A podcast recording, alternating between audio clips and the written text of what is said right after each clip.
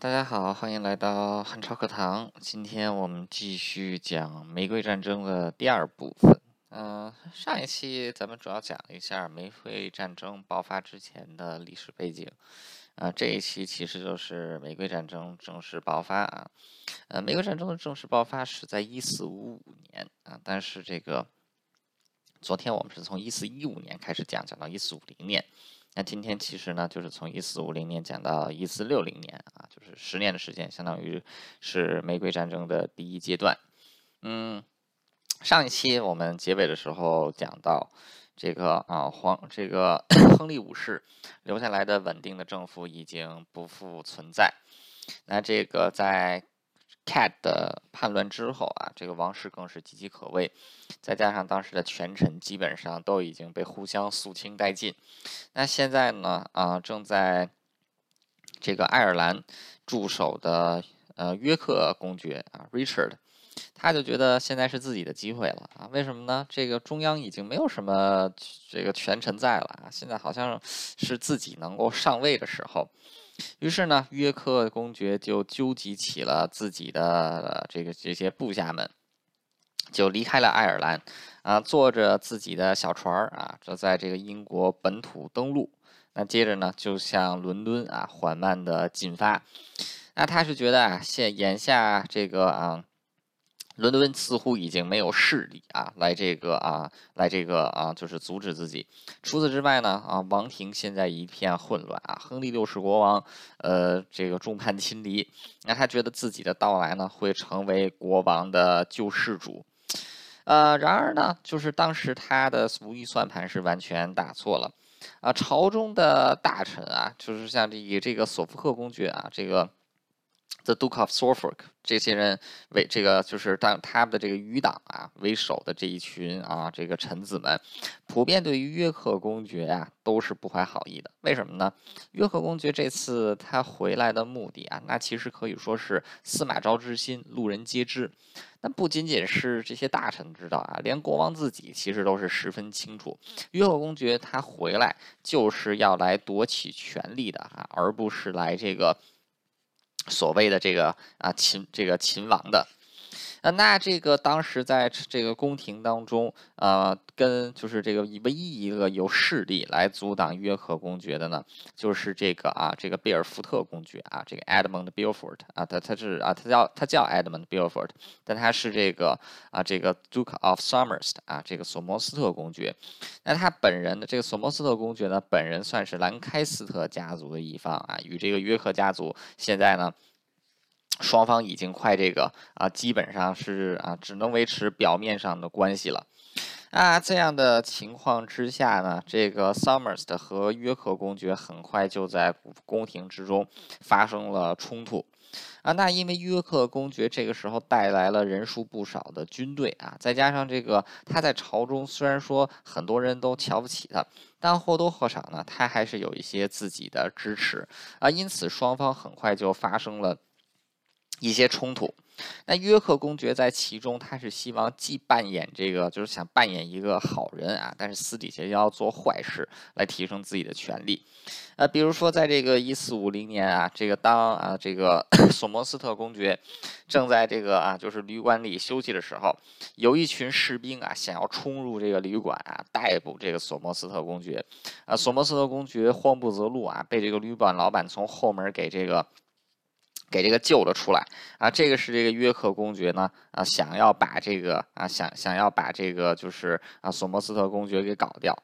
啊，然而这件事情毕竟是属于一个大臣啊，对另外一个重臣啊，就是要想做这种阴谋。啊，所以约克公爵因为这件事情呢，很快也这个得很快呀，他这个身边有一些人也逐渐的不信任他。啊，所以约克公爵呢是搬起石头砸了自己的脚。啊，他这个砸了自己的这个脚之后呢啊，他在朝廷之上呢也失去了一定的权利啊，只好呢是短暂的退居到二线啊。那现在朝政呢，就交给了这个索摩斯特国爵来处理。那索摩斯特国爵也不是个省油的灯啊，他知道这个约克公爵只是在伏牙藏爪甲，终有一天他仍然会对自己动手。于是呢，他决定先发制人。一四五二年的一月啊，一四五二年的一月，这个时间已经过了快一年。那当时呢，这个。当时这个索莫斯特人呢，就冲入了一个修道院。啊，在修道院里呢，逮捕了这个索这个啊，就是约克公爵的重要的亲信啊，叫这个威廉奥特豪啊，把这个奥特豪给这个从修道院里面直接给抓了出来，抓了出来之后呢，就要进行审判，那这件事情就闹得非常大了。啊，第一，大家知道这个中世纪的时候啊，或者说在直到这个文艺复兴宗教改革很长一段时间，这个宗就是天主教啊，或者说基督教在欧洲都是十分神圣的，尤其是这个教堂和修道院。嗯，在教堂和修道院里动武啊，就是一犯了这个巨大的忌讳。因为这些地方是神圣的啊，你不能在这些地方动武。呃，像在这个亨利二世的时候啊，亨利二世不就是在这个这个坎特伯雷这个坎特伯雷大教堂，不就是这个啊杀了人，然后结果就出闹闹出这个大事儿吗？那现在在这个从修道院里直接把这个啊威廉奥特豪啊直接给拽出去啊，其实也有当年的那种，就是也是这个犯了当时的巨大的忌讳。啊，这个就让啊，这个索莫斯特伯爵本人的声望产生了很大的负面影响。除此之外呢，啊，约克公爵。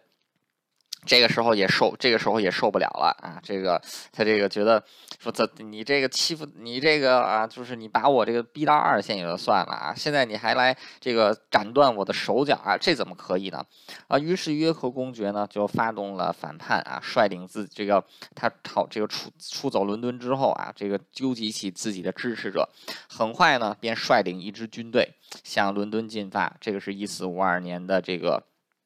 年初，那当时这个索莫斯特伯爵啊，他也不是一个省油的灯。那很快他就请出了这个没什么用的国王亨利六世，同时呢还召集了国王的军队啊，双方就在这个啊这个伦敦城的这个北部啊，隔着泰晤士河，双方呢就开始对峙。啊，那这个约克公爵这一次啊，就是这个召集的叛军啊，人数并不是太多，两三千人。但是索莫这个索莫斯特伯爵召集的秦王军队啊，人数却超过了一万人。啊，约克公爵一看啊，就是。约克公爵一看啊，自己的这个势力啊，实在是这个不不够对方吃的啊，于是呢，只能低声下气啊，过来向国王陈情啊，向国王陈情啊。但是这个亨利六世他并不是一个英明的君主啊，前面提到他是一个用人为亲，然后这个很喜欢被别人操弄摆弄的人啊，同时他也是被无数的人给操弄和摆弄过。那现在操弄和摆弄亨利六世的人是谁呢？啊，就是旁边的这个索莫斯特公爵。那因此呢，约克公爵的请求啊，都是被这个无情的忽视掉了。那最终呢，约克公爵也只能选择黯然的下野啊，回到自己的这个老家，不再做事，这个不再做事情了。那除此之外呢，约克公爵他这个手下的诸多这个啊领主，他们的土地被没收啊，赐给了这个忠于兰开斯特家族的人。啊，那这个其中在北方啊，这个北方当时英国英格兰北方当时有两大家族，一个是 Percy 家族，一个呢是这个 Neville 家族。那这个 Percy 家族呢，他是倾向他是这个兰开斯特一方的，呃，这个 Neville 家族呢，他是约克一方的。那这一次呢，这个直接是把北方啊这很多 Neville 家族的领地给剥夺了啊，赐给了这个 Percy 家族的一方啊，埋下了一个很大的隐患。但是不管怎么样啊，索莫斯特公爵通过这一次的变乱啊，成功成为后这个国这个啊，就是王庭之上的实际掌权人。而且好巧不巧的是，亨利六世这个时候似乎有一点开窍了，就也更加热衷积极的参与这个治理国家的事务了。啊，虽然说这个国王自己软弱的性格还在啊，就是这个国家的这个法律还有秩序仍然是有待加强啊，但在其他的一些方面呢，这个政府啊，终于是可以这个，终于是可以有效的运转了。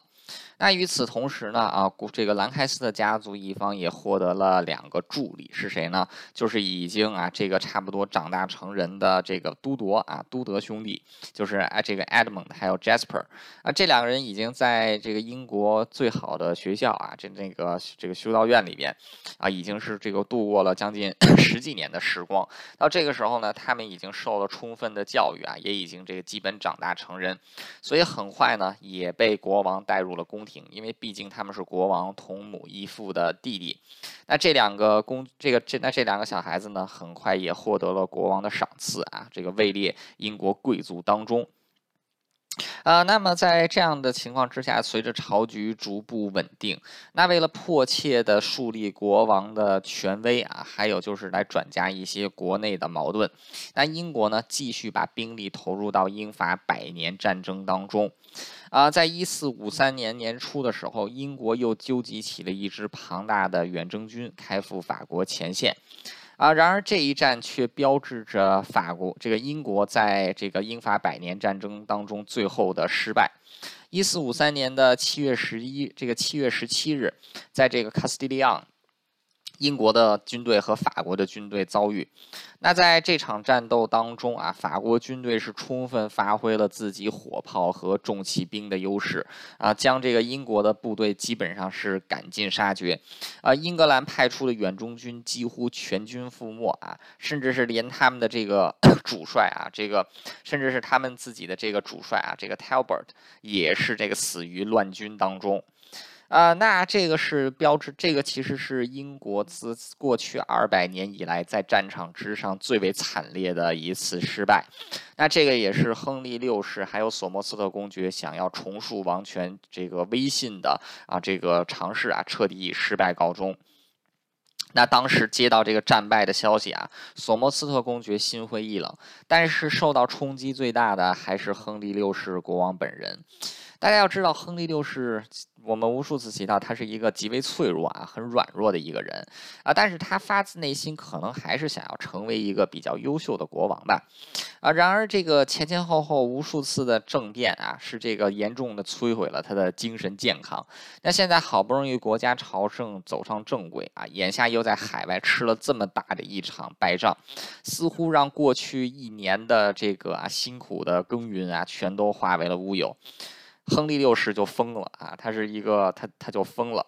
那他这个疯了之后啊，直接就导致英国没有国王了。虽然说有国王，但国王疯了，所以就跟没有国王一样了啊！所以这个整个国家的命运呢，又前途未卜了。这个呃，亨利六世他疯了。呃，其实要是这个看一看他的血统的话，他们家族不缺乏这个精神疾病的传统。呃，亨利六世的母亲是法国的凯瑟琳公主，凯瑟琳公主的父亲呢就是查理六世啊，查理六世，查理六世在法国历史上也是一个非常有名的封王啊。嗯，查理六世其实在他清醒的时候是一个很英明的君主啊，然而在他这个。当了国王几年之后啊，他就他就有点精神崩溃了啊，就是他有一次突然发疯啊，然后这个自此就陷入了这个疯狂啊。那他这个有时候清醒，有时候疯狂。一般来说，一年十二个月，他大概有十八八到九个月的时间是疯的啊，然后只有这个三四个月的时间是清醒的。那他清醒的时候，其实他是一个好国王，但是他在疯狂的时候呢，他根本就是连这个国王都不是了。啊，那这个。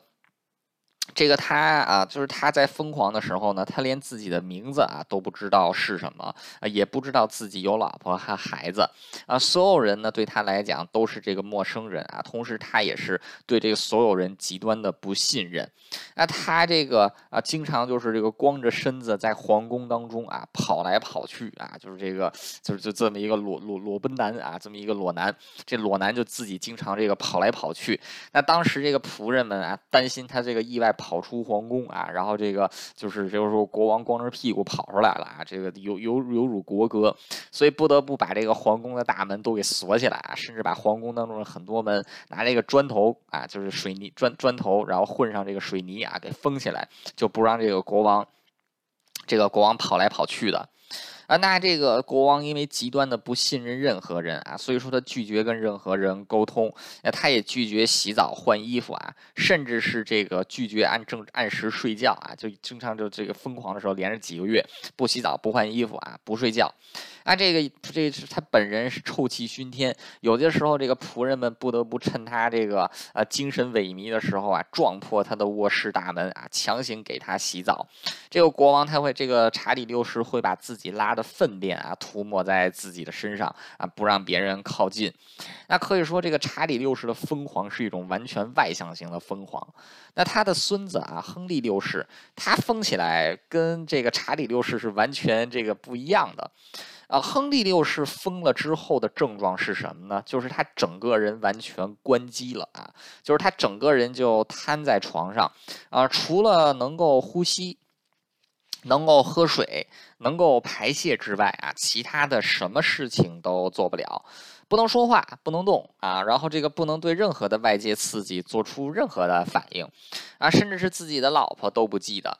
啊，一四五三年的十月十三日啊，也就是在国王昏这个，也就是在这个国王昏迷了这个几个月之后啊，这个国王昏迷几个月之后，那已经怀孕已久的这个 怀孕已久的这个啊王后玛这个安茹的玛格丽特啊，就是在两人结婚八年之后，终于是生下了两个人的唯一的一个儿子啊，就是给取名叫爱德华。那当时，这个仆人抱着国王刚刚出生的一个婴儿到国王面前的时候，啊，国王也是一点反应都没有啊，这个就是他已经完全是处于这个啊疯狂和崩溃的状态了。呃，那么在这样的情况之下啊，这个当时是君主专制啊，一切朝政都是围绕着皇这个国王本人啊，所以一旦国王出了问题，那整个朝政就出了问题。再加上现在朝政本来就已经有问题了啊，所以现在这个盖不住的火药桶 终于是开始冒烟了。冒烟的是在北部啊，就是约克公爵被发配到了北部之后啊，这个眼看朝政陷入混乱啊，他觉得自己东山再起的时机又到了啊，所以他立刻在北部啊，这个立刻在北部啊，又先又这个纠集起自己的军队啊，同时联络了这个就是之前被惩罚的这个这个 Naval 家族啊，这个双这个这个两人联手，又形成了一个巨大的势力。那这个是对现在索莫斯特公爵的第一个来自北方的挑战。那第二个这个挑战索莫斯特公爵的呢，就是皇后本人。啊，玛格丽安茹的玛格丽特本人也是一个非常具有野心的女子。眼看自己的这个废物老公现在变成了一个植物人，那自己现在又有了这个王储啊，那在这样的情况之下，她觉得现在也是自己争取权力的时机。那所以呢，迅速向这个。索莫斯特公爵发出了这个挑战，那所以在宫廷当中的玛格丽特，这个玛格丽特王后就和在北方叛乱的约克公爵形成了一个短暂的政治同盟，而在这样的情况之下啊，这个一四五。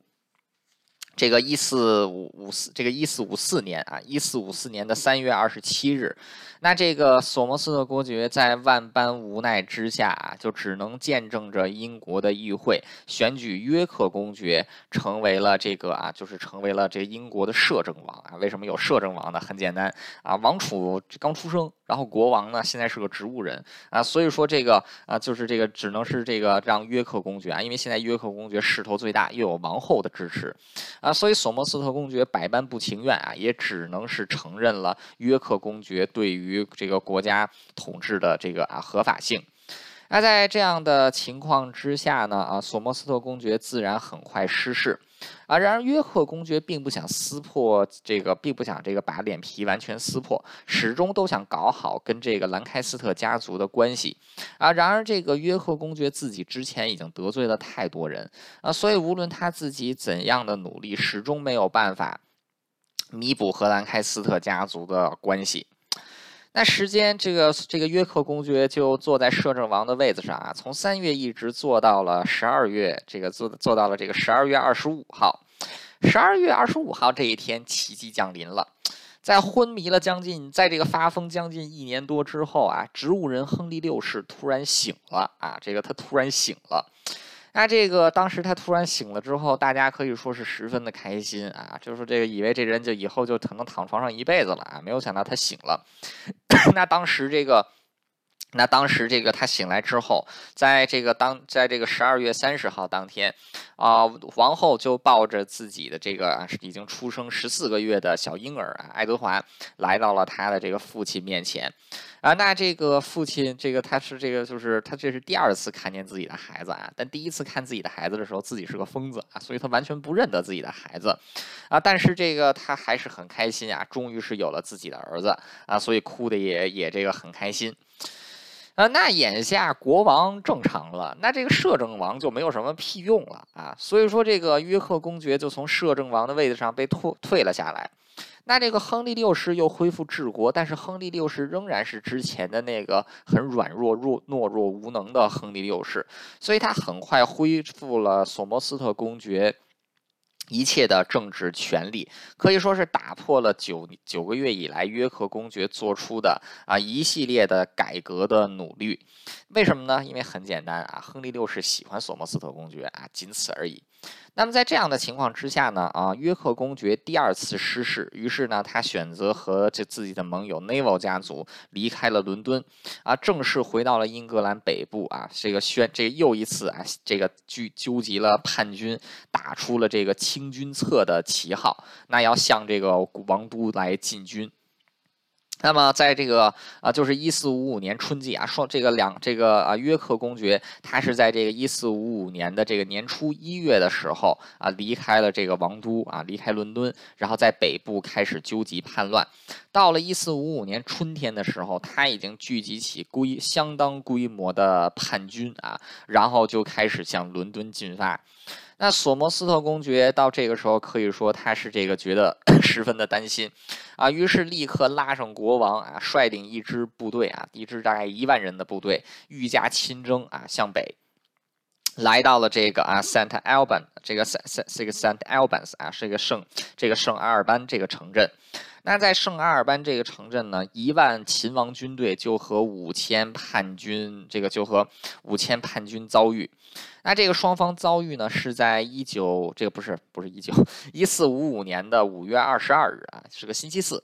这个一四五五年的五月二十二日啊，当时这个双方的这个在战场上遭遇。那么在这个时候啊，因为亨利六世御驾亲征啊，所以亨利六世他本人其实现在是这个秦王军队的总指挥啊，这个索莫斯特公爵是他的副手啊。然而亨利六世的软弱性格在这一个时候又导致了火上浇油啊。亨利六世是也很担心约克的叛乱。那亨利六世自己的判断是认为约克公爵。反对的是索莫斯特公爵，而不是自己啊，因此他选择在双方这个两军相遇的时候，他临阵更换了主帅啊，剥夺了这个啊，就是剥夺了这个啊，就是索莫斯特公爵的指挥权，把这个指挥权交给了白金汉公爵。啊，这个临阵易帅可以说是兵家大忌。那这个啊，约克公爵看到国王临阵易帅啊，就是也是为了照顾国王的面子，因为毕竟自己打的旗号是清君侧啊，而不是这个。而不是这个弑君啊，所以说他也只能拉下脸来跟国王进行谈判。那就在这个谈判谈判到这个第二天啊，五月二 五月二十三号星期五，谈判到上午十点的时候，约克家族这边有人坐不住了。那约克公爵这一次是带了不少的人过来，很多北方的贵族都过来了。那当中一个极具野心的、比较年轻的贵族呢，就是华威公爵。这个华威公爵。那华威公爵很快就对谈判变得不耐烦，于是完全这个不向约克公爵请示，擅自对王政府军发动了进攻。啊，那这个啊，眼看这个这个战场爆发啊，这个战斗爆发，双方不得不终止谈判啊，正式进行战斗。那可以说，王政府军队有一万人啊，然后这个叛军只有五千人。但叛军这一次的这个秦秦王袭击啊，不是这个突然袭击啊，那可以说是让王政府军完全没有做好任何的准备。那甚至当时这个啊，连索莫斯特公爵、白金汉公爵这些人连盔甲都没有穿上，就遭到了叛军的突然攻击。那是这个叛军很快就突入了这个圣阿尔班的市中心啊，双方就开始这。个啊，就是在这个这个正面大规模接战。那因为准备完全不足，再加上完全没有预料到叛军会突然攻击，政府军可以说是一败涂地，一败涂地。那这个唯一坚持在战线中央的，就是索莫斯特公爵还有他的儿子啊，这个亨利。就是亨这个亨利· Beaufort，当时只有这个十九岁啊。那么在这个这个近距离的血战当中啊，这个亨利· Beaufort 被砍了好几下啊，这个整个人都快被砍碎了，而是不得已啊，重伤的情况之下被拉上了一块平板车啊，运往了后方。然后呢，他的父亲索莫斯特公爵啊，为了保护自己的儿子，毅然率领自己的亲卫部队啊来断后。啊，那这个很快，索莫斯特公爵寡不敌众啊，就被约克公爵的人包围，然后被从自自己的这个防御圈中拽了出来啊，拖到大街上，用钉头锤、斧子给砍成了碎块啊，连尸体都这个都是这个到最后都只能拼起来啊，而不是这个就是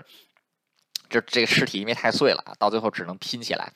啊，这一次王政府军队是完 完全溃败，连国王本人啊都被这个叛军所俘虏。那在这个第一次圣阿尔班战役这个结束之后呢，呃，叛军正式成为了秦王的军队啊，这个护送着国王啊，然后这个大摇大摆了进入了伦敦城。那可以说，玫瑰战争啊，在这一刻啊，在一四五五年的五这个一四五五年的五月二十三日啊，终于爆发了啊，就就是这个兰开斯特家族和约克家族啊，终于在圣阿尔班这个地方大打出手，拉开了玫瑰战争的序幕。那玫瑰战争的序，这个玫瑰战争啊，开战这个开战的第一个结果就是国王被，就是国王被这个 啊。那个啊，约克家族所俘虏啊，然后就进入了这个啊伦敦。啊，进入伦敦之后呢，呃，这个约克公爵迅速掌权。那这个原先帮助过约克公爵的玛格丽特王后啊，她的地位自然也是水涨船高。那可以说这个啊，水这个那所以说这个这个玛格丽特王后也开始巩固自己的权力。啊，那么在这个时候呢，王后很快就和约克公爵产生了冲突，因为毕竟两个人啊，现在都是为了自己在做事情啊，所以说这个两个人之间的这个冲突呢，也是难免的啊，双方都是在不停的啊，就是这个在一些问题上互相的掣肘，然后互相的这个搞事情。而在这样的情况之下，王后还有约克公爵原先所订立的短暂的联盟，很快就陷入了分裂。啊，这个当时英国就是已经陷入了一团混乱啊！这个平民百姓还甚至是贵族对国王都是极为不满的。为什么呢？正是因为国王的无能，才导致了这些变乱啊，此起彼伏，不停的发生。那可以说，当时在伦敦啊，这个国王的声誉啊，国王和王后的声誉其实都不是太好，反而在北部的考文垂啊，在这个就是啊，就是北这个北部和中部之间的考文垂啊，这个王室的基础还在啊，因此呢，这个玛格丽特，玛格丽特这个女这个。啊，王后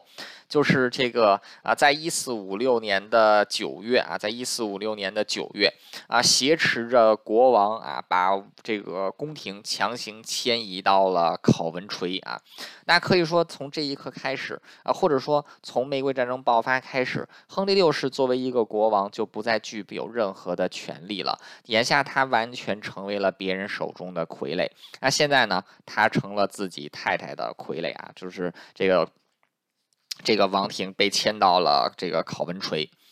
那约克公爵在在这个啊，就是伦敦的治理很快也陷入了困境啊，因为约克公爵本人他其实并不是擅长治理朝政的这么一个人啊，所以很快国家的财政也就陷入了混乱。再加上现在王庭都已经逃到了北方的考文垂，约克公爵对于周围的管制啊，很快也出现了一些问题啊，而且为了这个在战在这个第一次阿尔这个圣这个圣阿尔阿尔班。之战之后，那这个为了巩固自己的领地，约克公爵还把自己的亲信啊派往了这个就是王国的各个角落啊，比如说他这个手下著名，他手下这个最能征善战的啊，也是挑起这个玫瑰战争的华威公爵就被派往了法国的加莱啊，来作为这个加莱的指挥官。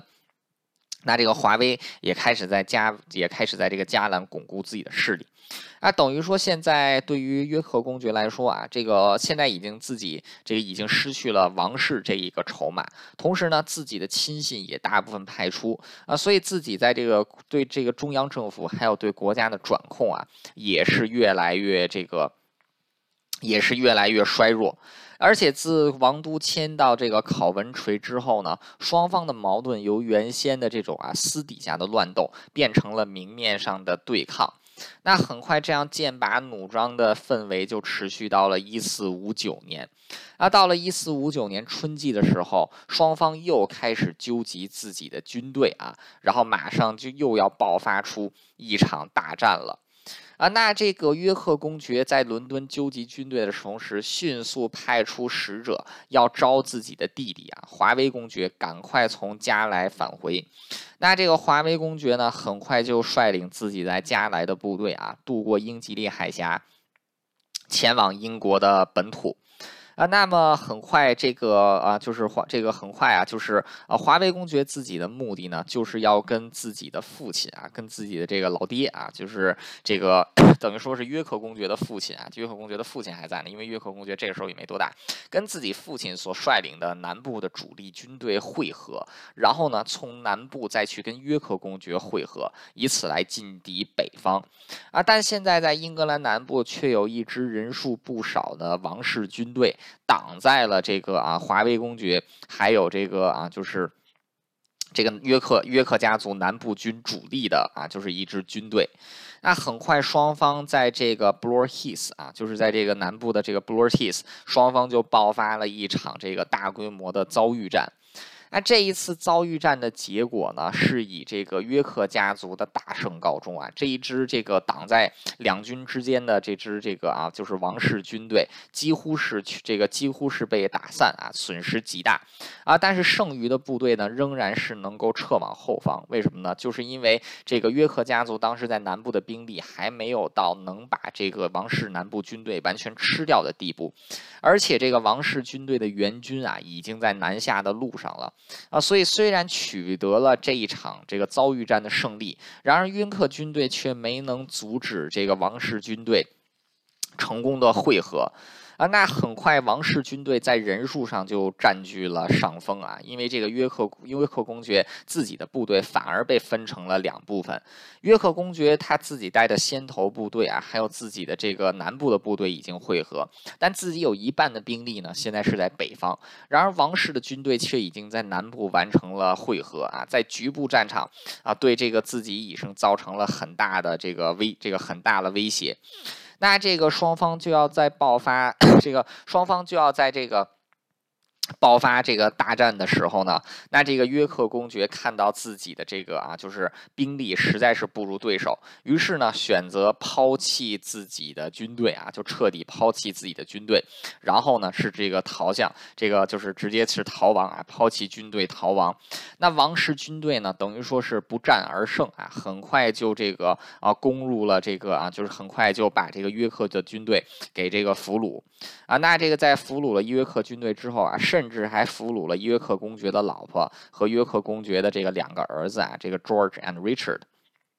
那可以说啊，就是这个一四五九一四五九年双方的这一场啊，这双方的这个这一场大战啊，又是以兰开斯特家族啊反败为胜啊，取得胜利。那约克公爵还有华威公华威公爵在逃亡之后，很快就逃到了法国本地的加莱啊，在加莱再次这个蛰伏起来。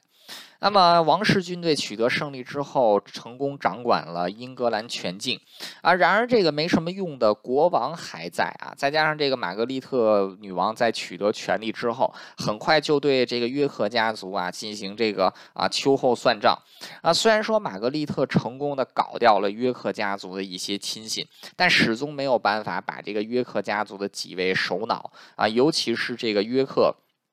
约克公爵啊，华威公爵，还有就是这个，还还有就是这个啊，这个约克公爵的这个儿子啊，就是约克公爵现在有两个儿子被抓了，但是他的这个长子 Edmund 还是这个还是在这个逍遥法外。啊，可以说在这样的情况之下，这个后患远远是没有被拔除啊。与此同时，废物国王还在，所以大家对国王的不满也就还在啊。再加上这一次这个啊，玛格丽特她确实啊，虽然说很会这个掌握权，虽然说很会搞弄权术，但在治理国家的这方面呢，甚至比这个索莫斯特公爵和约克公爵还不如啊。所以整个英格兰境内对于王室的不满呢，是逐步的加剧。啊，那么在这样的情况之下，时间到了一四五零一四一四六零年啊，也就是这个第二次叛乱的这个啊第二次叛乱的一年，这个一年之后。那这个华威公爵还有自己的亲信部队以及约克公爵就离开了加莱港啊，就是带再次带着自己已经纠集起来的部队离开了加莱港。那这个开始向这个就是渡过英吉利海峡向伦敦进军。那这一次约克家族这个从南部登这个登陆之后啊，一路就获得了当地民众的大量支持。抵达伦敦的时候啊，这个已经是 这个抵达到了他他们是从在他们在六月中旬啊离开了加来，到了七月二日的时候，他们已经在未经抵抗的情况之下啊进入了伦敦啊，形成了自己的这个形成了自己的这个啊庞大的势力啊。那可以说，在就是现在啊，说这个第这个又一次的内战啊，似乎又要这个似乎这个啊又要爆发了。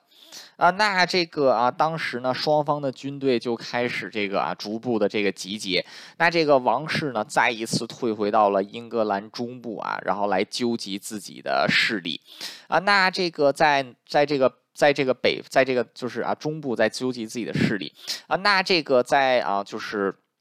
南部呢，约克公爵还有这个华威，还有这个华威公爵啊，也在继续这个就是纠集自己的军队。那双方呢是要这个啊，就是这个这个双方啊，很快就是要这个这个啊，就是要憋一场比较大的这个战斗啊，就是双方要爆发一场决定性的战斗，然后来决定啊，就是接下来的这个啊历史的走向啊，就是这个双方就开始这个花了这个几个月的时间啊，继续来啊，就是。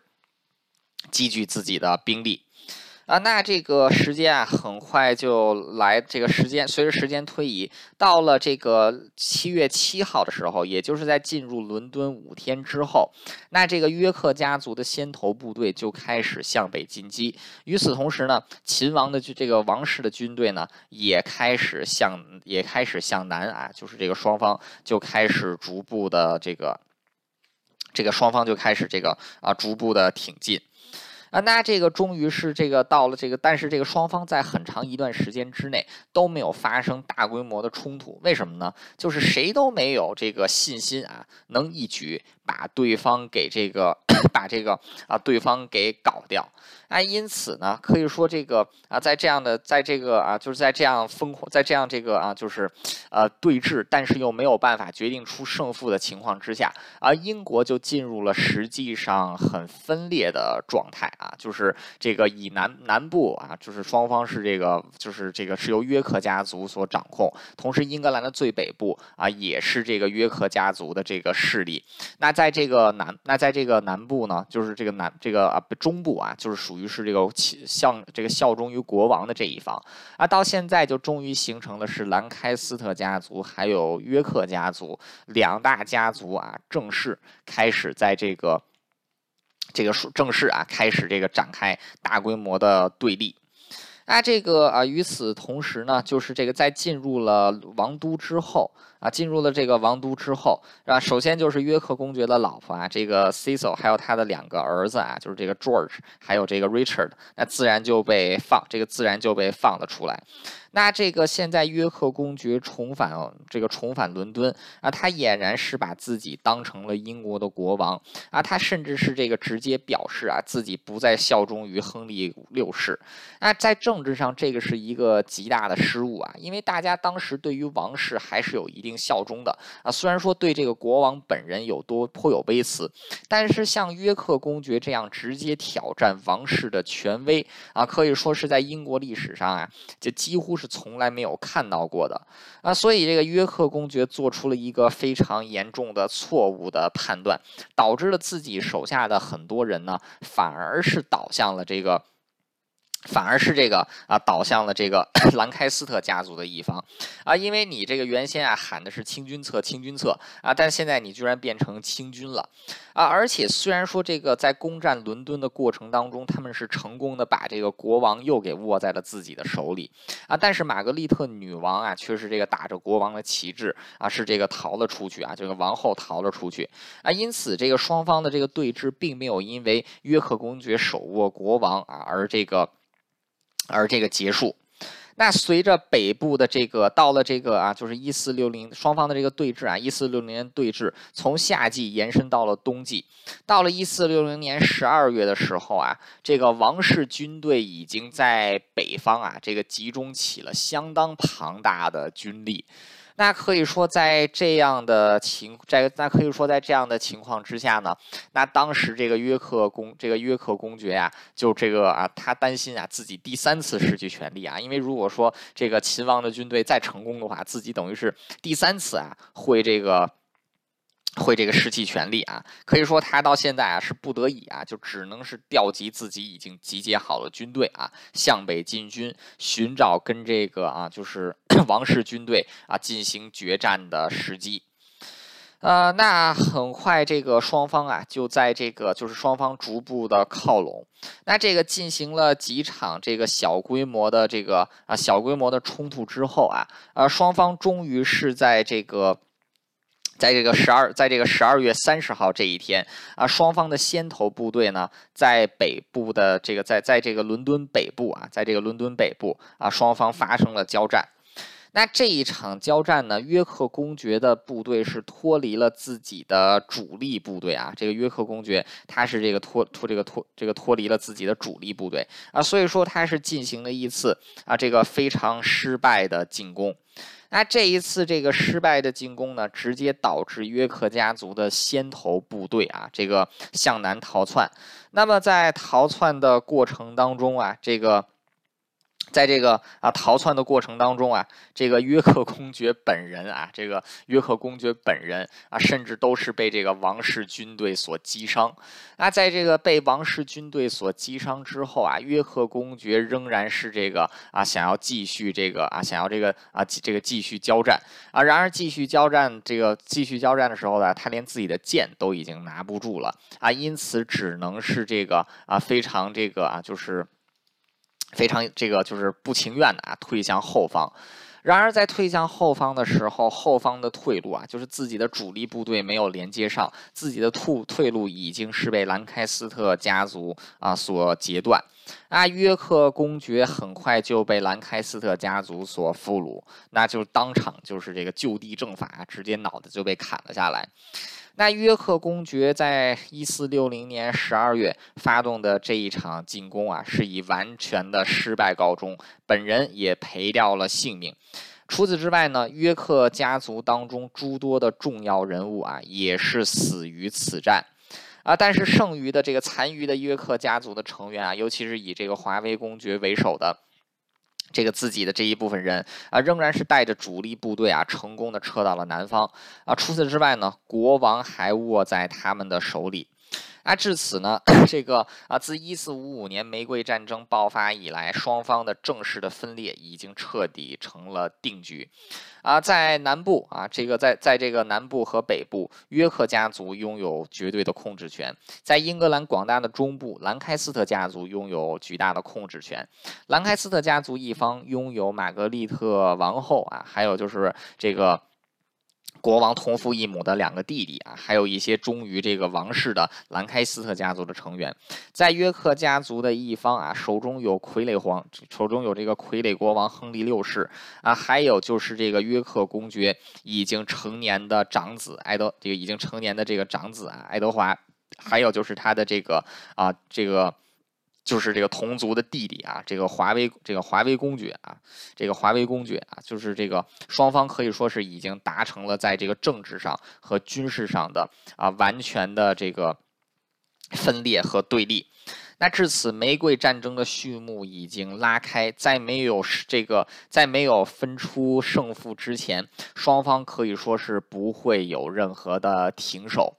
那可以说，玫瑰战争至此啊，这个大幕已经是完全拉开。那接下来在玫瑰战争当中啊，这个兰开斯特家族和约克家族啊，就要这个展开这个长达三十年的血腥的内战。自一四五五年到一八到一四八五年啊，整整三十年的时间，英国是在内战当中啊度过的，而且爆发了英国这个就是历史这个有史以来啊最大规模的一次内战啊，直到是将近这个两。两百年之后啊，在这个英国就是第二最后一次的英国内战当中，我们才见到有更大规模的战争啊。同时，玫瑰战争其实也是英国历史上死伤最惨重的一场内战啊，没有任何的一场，无论是金雀花王朝还是这个后来的斯图 斯图亚特王朝时期，都没有一场内战能够这个造成像啊就是玫瑰战争啊这么大的这个这么大的伤亡啊。可以说，在这个啊就是在这个。在一四在一四六零年年底啊，这个战争啊，远刚刚开始，远远没有结束。呃，兰开斯特家族只是取得了短暂的战场上的胜利。为什么呢？因为华威公爵很快就要卷土重来了。啊，华威公爵联合了在加来的自己这个剩余的部队，那很快呢就纠集起了一支这个人数将近三万人的大军啊，开始向这个。开始从这个就是啊，开始从这个北部啊向南开始这个行进。那这个国王的军，这个就是秦王的军队呢，很快也纠集起了一支三万五千人的庞大军队。那双方呢是这个逐步就已经是这个把战场由南部啊逐步调向了北部，来到了这个约克郡的陶顿这个地方。那在一四六一年的二这个一四六一年的三月三月二十九日啊，一四六一年的三月二十九日，啊正规军啊双方的正规军将近六万五千人啊，然后这个附属兵力将近四万人，两支部队的十万大军啊，在陶顿这个地方即将展开一场决定英国未来 命运的血战。那究竟双方是如何把战场从南部又迁移到北部的？陶顿之战又是以怎样血腥的方式结尾？啊，这个一这个亨利这个傀儡王亨利六世，接下来他的命运又将如何呢？那这个就是玫瑰战争啊第三期，这个白玫瑰盛开，红玫瑰凋零啊，红玫瑰凋零要讲的故事了。那本期节目到此结束，感谢大家的收听，我们下期再见。